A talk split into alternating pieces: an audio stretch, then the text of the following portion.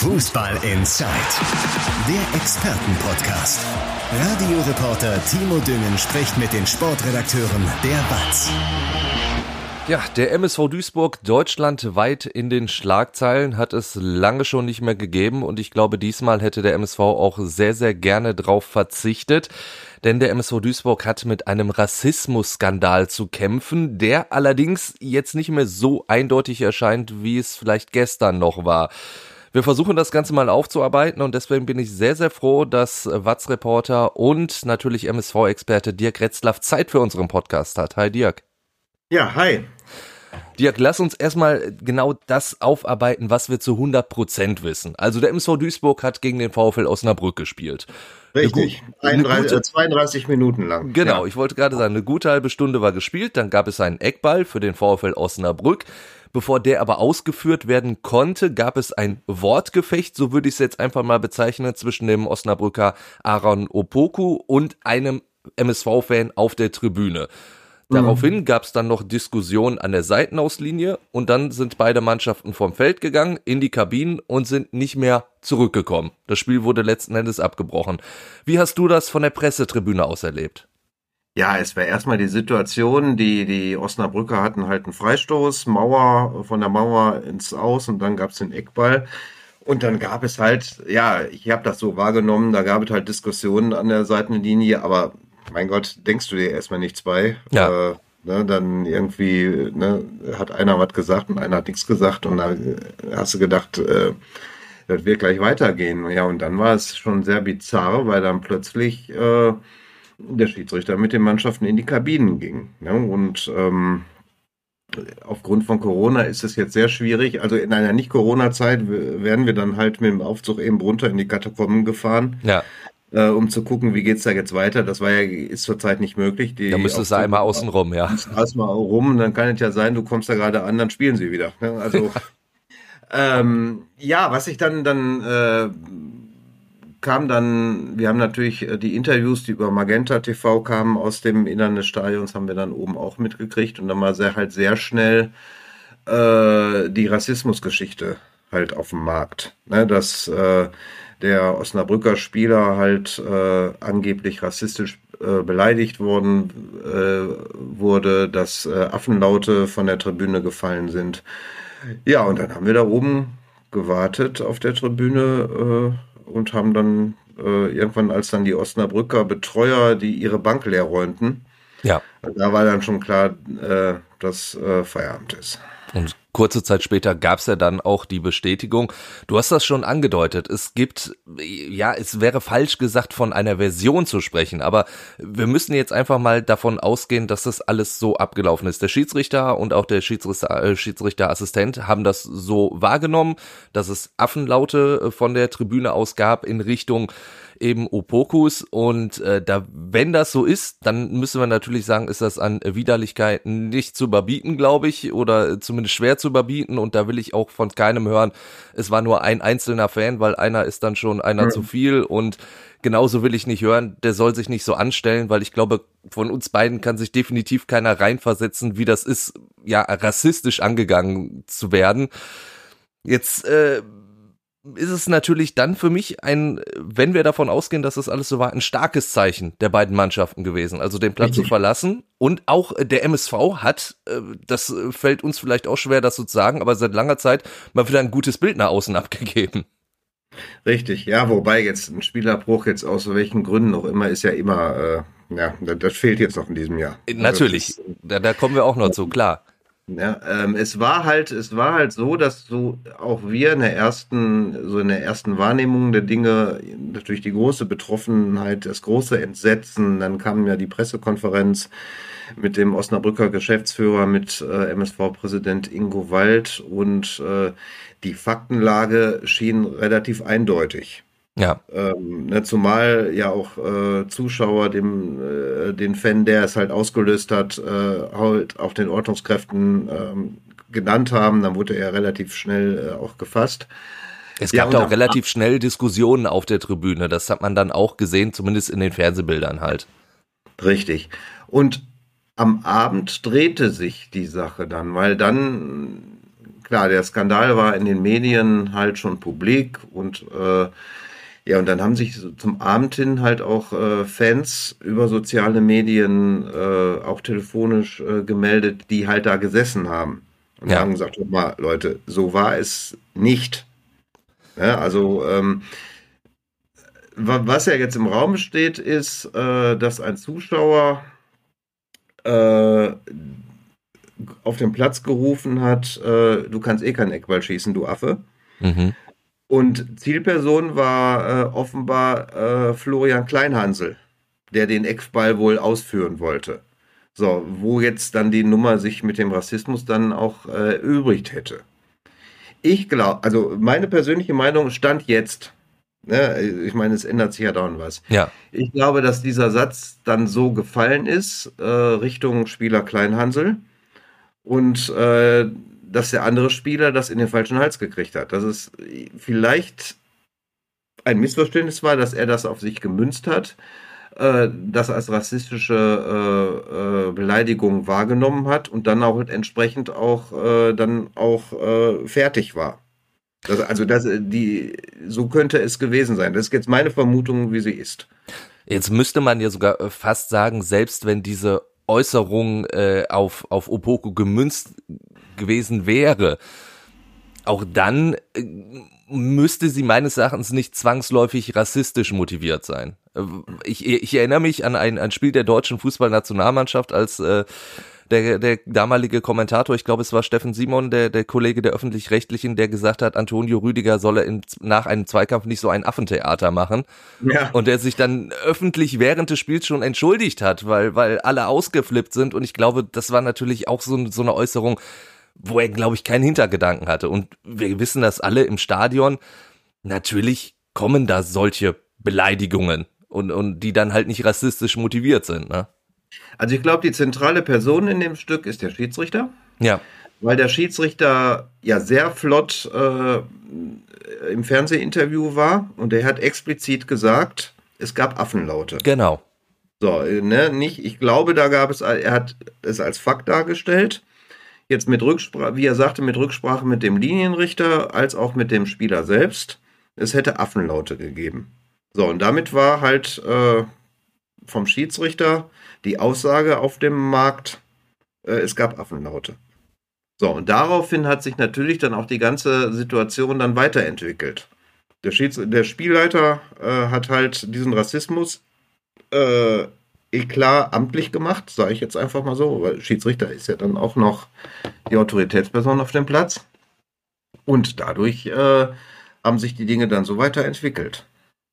Und ähm, das ist, also wir sind ja jetzt noch früh am Tag. Ähm, ich warte zum Beispiel noch auf äh, Beantwortung meiner Anfrage bei der Duisburger Polizei. Ähm, ich möchte halt wissen, geht es um eine Beleidigung oder wird jetzt wegen Rassismus ermittelt? Das ja. ist die Frage, die halt offen ist und wo sich ja jetzt alles rumdreht. In einem Statement bei Kollegen von Liga 3 Online habe ich, äh, habe ich jetzt heute Morgen schon ein Polizeistatement gelesen, dass sie keine Affenlaute wahrgenommen haben. Also offenbar gab es die dann womöglich gar nicht, womit der Schiedsrichter dann falsch läge. Und das ist jetzt der springende Punkt. Natürlich. Es, und es gibt halt zahlreiche Zuschauer, Fans, die sich in diesem Tribünenbereich aufgehalten haben und die halt sagen, ähm, es war nicht so und es war halt einfach äh, dieser, ja jetzt auch nicht glückliche äh, und auch zu verurteilende Ruf gegenüber den Kleinhansel. Richtig, ja. Äh, das war's. Also äh, diese ähm, Wahrnehmung der, der Fans, also das kann ich auch nochmal wirklich so bestätigen, weil glaube ich, ähm, bei uns äh, im Sender wirklich äh, direkt auch ein, ein Anruf auf den äh, Anrufbeantworter ging. Der, der Fan war gerade auf dem Weg nach Hause, war gerade, hatte gerade das Stadion verlassen und sagte auch genau das. Also bevor diese, diese Äußerung, also du kannst eh keine Ecke schießen, du Affe überhaupt noch irgendwie in sozialen Netzwerken irgendwie unterwegs war, wurde das da auch so wortwörtlich schon mal wiedergegeben. Das kann natürlich sein, wenn derjenige der Ausgangspunkt ist dieser Version, dann ist das mhm. natürlich logisch, dass es sich weiter verbreitet. Ich würde nur einmal ganz gerne, weil, weil das jetzt gerade so ein bisschen untergegangen ist, weil wir noch so ein bisschen überlegt haben, wie ist überhaupt die Sachlage, wenn wir weiterhin davon ausgehen, dass die Wahrnehmung des Schiedsrichters die richtige war, dann wie gesagt, habe ich das als, als starkes Zeichen erfunden äh, der, der mhm. Mannschaften und auch wie der MSV sich verhalten hat. Also den VfL Osnabrück da auch in dieser Weise sehr, sehr offensiv zu unterstützen und auch wie es dann im Stadion kommuniziert wurde.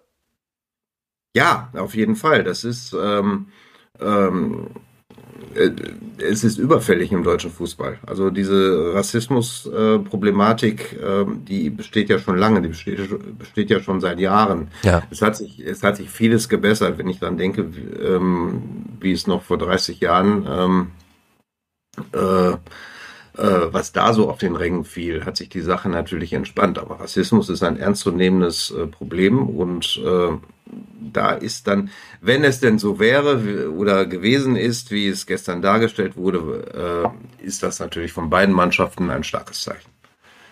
Und natürlich wollen wir auch, wenn es nicht so gewesen ist und es eine reinige, reine Beleidigung war, wollen wir die natürlich auch nicht runterspielen. Das vielleicht an Nein. dieser Stelle natürlich auch nochmal äh, klarzustellen. Es ist, dann, es ist dann kein Rassismus. Natürlich. So, es ist dann eine Unsportlichkeit, das, ja. äh, aus, verbaler Ausfall äh, zu verurteilen und so weiter und so fort.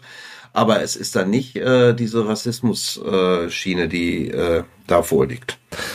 Das große Problem bei der Sache ist natürlich, dass der MSV mit dieser Geschichte ja, auch wenn er sich, wie gesagt, meines Erachtens vorbildlich verhalten hat, jetzt erstmal nach Hause geht. Du hast, ist es zum allerersten Mal, dass ein, ein Spiel im Profibereich abgebrochen wurde in Deutschland aufgrund eines mutmaßlich äh, rassistischen Vorfalls. Mhm. Und das ist natürlich für den MSV so oder so ja schon ein Image-Schaden und das ist natürlich ja, das etwas. Ist ja, es ist ein Desaster. Also ich, ein war Desaster. Morgen, ich war heute Morgen tanken da an der Tankstelle hing die sogenannte Händlerstürze, also diese, dieses Werbeplakat von der Bildzeitung. Ja. Der Schlagzeile Die Fußballschande von Duisburg. Von Duisburg, ja. Ja, und das ist jetzt, ähm, und jetzt als Ur-Duisburger sage ich, das braucht die Stadt hier jetzt auch nicht. Richtig. ja, nein, das Mafia-Morde, ja. du hast eine Love Parade, äh, ja. äh, und, und, und, und. Und jetzt kommt auch noch der erste Rassismusskandal im deutschen Fußball. Ähm, ja, das ist einfach bitter. Absolut. Als Duisburger, der in Gelsenkirchen arbeitet, äh, war das natürlich auch direkt ein großes Thema, als ich in den, in den Sender gekommen bin. Ähm, das ist natürlich für, für die Stadt und für den Verein wirklich sehr, sehr schwierig dann auch wieder zu verarbeiten. Vor allen Dingen, der MSV hat jetzt eine weitere Baustelle in gewisser Weise, mhm. wo der MSV ja genug Baustellen hat. Also, das macht die ganze Situation ja auch alles andere als einfacher. Ja, richtig. Und das Spiel gestern wäre wichtig gewesen.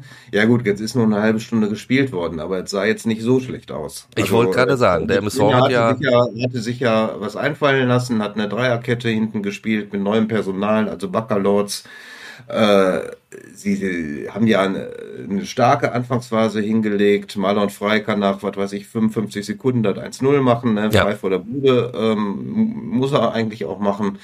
Ähm, und von Osnabrück kam ja wenig. Das erste wirklich Signal von Osnabrück war kurz vor dem Abbruch dieser Freistoß, ja. äh, der in die Mauer ging. Da war so die erste kritische äh, Situation. Aber ansonsten war der MSV aggressiv unterwegs auf dem Platz. Äh, äh, hat das Spiel bestimmt, äh, da war Feuer im Spiel. Das war also genau das Spiel, was du jetzt brauchtest in der Situation, nach diesem desaströsen Ferlspiel, wo ja, ja wirklich äh, alles ganz furchtbar war. Ähm, ja, und dieses Spiel brauchte, hätte der MSV gebraucht, um jetzt nochmal dieses Signal zu senden. Oder, oder damit du die Erkenntnis hast, jetzt muss was getan jetzt werden. Die andere Variante. Ja. Die, ähm, wenn jetzt Osnabrück hier 4-0 äh, äh, gewonnen hätte, äh, hättest du auch in einer gewissen Weise Klarheit gehabt. Absolut. Darüber werden wir natürlich auch am Donnerstag nochmal sprechen in unserer mhm. regulären Folge. Die große Frage ist jetzt aber auch, wie der DFB damit umgehen wird. Auch da sind ja Ermittlungen eingeleitet und wie das Spiel letzten Endes vielleicht gewertet wird. Ob es ein, ein Sieg am grünen Tisch für den MSV oder eine Niederlage für den MSV gibt. Auch das ist ja noch vollkommen in der Schwebe. Oder ob, wie von beiden Mannschaften gewünscht, und das wäre natürlich das allerschönste Signal, dass dieses Spiel einfach wiederholt wird. Mhm. Also ist ja jetzt ein Präzedenzfall. Es gibt ja jetzt kein ja. vergleichbares Ding im, im, deutschen Fußball, dass du sagen kannst, vor zwei Jahren wurde so entschieden, das wird jetzt ähnlich sein. Nein, es ist jetzt auch, äh, also der Kontrollausschuss ermittelt, hat der DFB gestern Abend ja auch äh, kundgetan und äh, ja gut, ob man jetzt vor Weihnachten noch eine Entscheidung treffen wird, äh, ist ja ein behördenähnlicher äh, Betrieb, äh, glaube ich jetzt nicht. Ähm, ja, es ist alles offen. Drei Punkte für den MSV, weil MSV äh, war ja nicht die Truppe, die gesagt hat, wir spielen nicht mehr weiter. Drei Punkte für Osnabrück, weil der MSV ja vermeintlich als Gastgeber für den Rassismus eh klar verantwortlich wäre. Ja, wo ja, man sich die Frage stellt, wie willst du das unterbinden als Verein? Ne? Das ist ja unmöglich. Richtig. Und die dritte Variante ist, die ich jetzt auch für die, die äh, zumal wenn sich das ähm, jetzt relativieren sollte mit dem Rassismusvorwurf, natürlich, dass du sagst, du machst dann im Frühjahr äh, ein Wiederholungsspiel. Ja.